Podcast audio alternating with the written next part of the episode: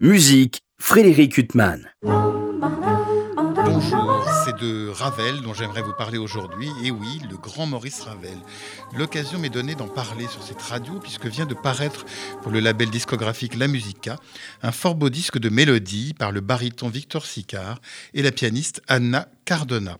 Or, sur ce disque, aux côtés de mélodies composées sur des poèmes de Jules Renard, Ronsard, Paul Vernel ou d'autres, on trouve deux mélodies hébraïques, le Kaddish et l'énigme éternelle. Et on trouve également parmi cinq chants populaires une chanson hébraïque, Meyerke, mon fils.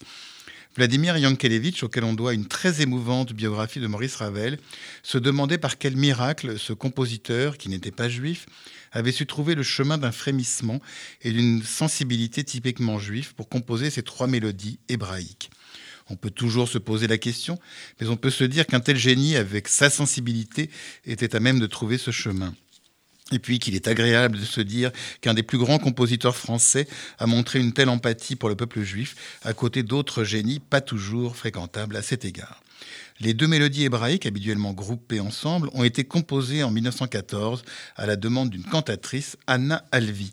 La troisième, extraite des cinq chants populaires, a été composée en 1910 pour le concours de la Maison du Lied de Moscou.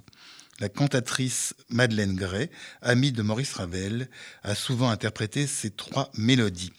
On notera enfin que le compositeur fit partie à côté, de 1926 de l'association France-Palestine, devenue France-Israël Alliance Générale Koenig. L'interprétation que donnent de ces trois mélodies le baryton Victor Sicard et la pianiste Anna Cardona, comme celle des autres mélodies de Ravel qu'on trouve sur ce disque, est absolument magnifique. Le chanteur nous en donne une lecture dénuée d'emphase et tout en intimité, loin de l'opéra et tout empreinte de poésie. Bref, un fort beau disque et un bel hommage à ce grand compositeur et grand monsieur que fut Maurice Ravel. Quant à moi, j'aurai le plaisir de vous retrouver dimanche prochain pour une nouvelle interview. Bonne journée sur RCJ.